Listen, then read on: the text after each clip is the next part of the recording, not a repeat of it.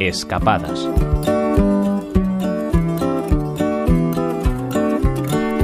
No se conoce muy bien de dónde viene el término, pero el caso es que los habitantes de Artajona llaman verachico a un tejado muy particular, el de la iglesia de San Saturnino. Si queréis saber más sobre uno y otra, acompañadnos en esta nueva escapada.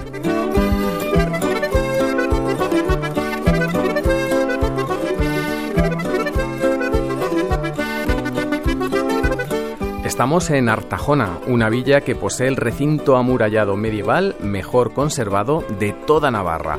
En nuestra anterior escapada lo estuvimos recorriendo y hoy seguimos aquí, en el cerco, como le dicen a este casco antiguo, para conocer un elemento más del mismo, la iglesia de San Saturnino.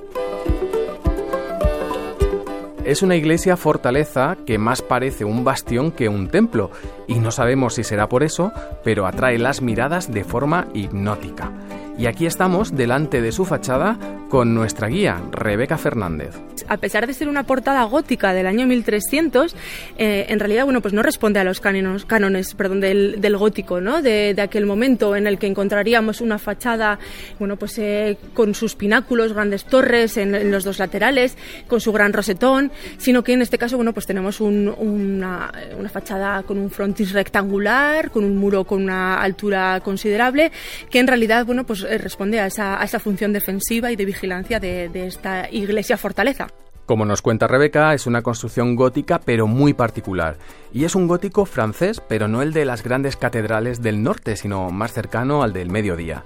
Aunque está muy en sintonía con el aspecto defensivo del cerco, en realidad su construcción tiene que ver con la intención de los antiguos reyes hispanos de renovar la organización eclesiástica para acomodarla a la reforma gregoriana.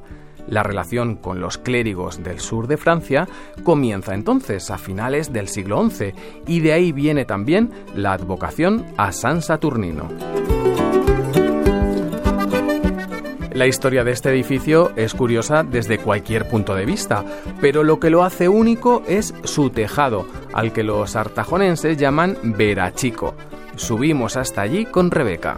Merece la pena subir los 77 escalones de este torreón, que es escalera de caracol, para bueno, pues contemplar esta cubierta invertida con bueno, pues 10 eh, eh, pequeños orificios ¿no? que recogían las aguas, eh, lo, que es habitual un tejado a dos aguas, a cuatro.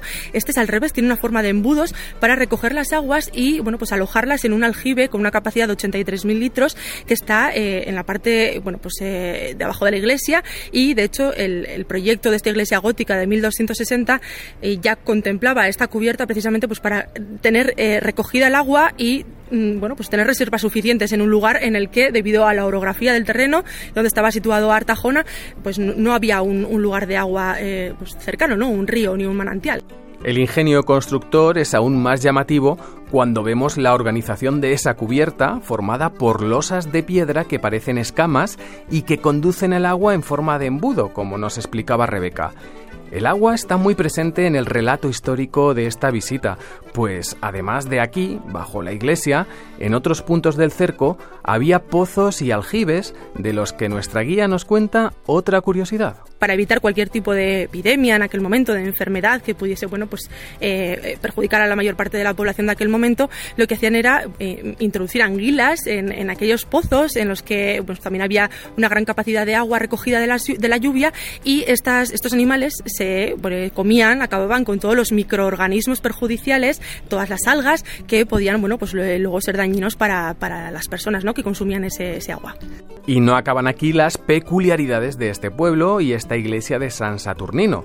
Ahora que tenemos tan cerca la torre campanario, Rebeca nos cuenta una anécdota más. Bueno, aquí en Artajona hay un grupo de bandeadores de, campanas y es muy curioso porque debe ser el único lugar en el que las bandean al revés. Es decir, en lugar de bueno, pues, eh, empujar la campana hacia afuera, ellos la recogen y la voltean y ya eh, sale hacia el exterior la campana. Entonces, bueno, pues hay determinadas celebraciones durante el año, fiestas en las que se tocan de esta manera a mano. En fin, ya veis que este no puede ser un lugar más llamativo y sorprendente, así que os animamos por supuesto a que vengáis a conocerlo. Nosotros nos despedimos por hoy, desde lo alto de esta iglesia, con unas vistas también espectaculares, pues desde aquí se divisa el Moncayo, Valdezcaray, Montejurra, la Sierra de Alaíz y la Sierra de Andía. En fin, hasta el próximo programa. Oscar Checa, Radio 5, Todo Noticias.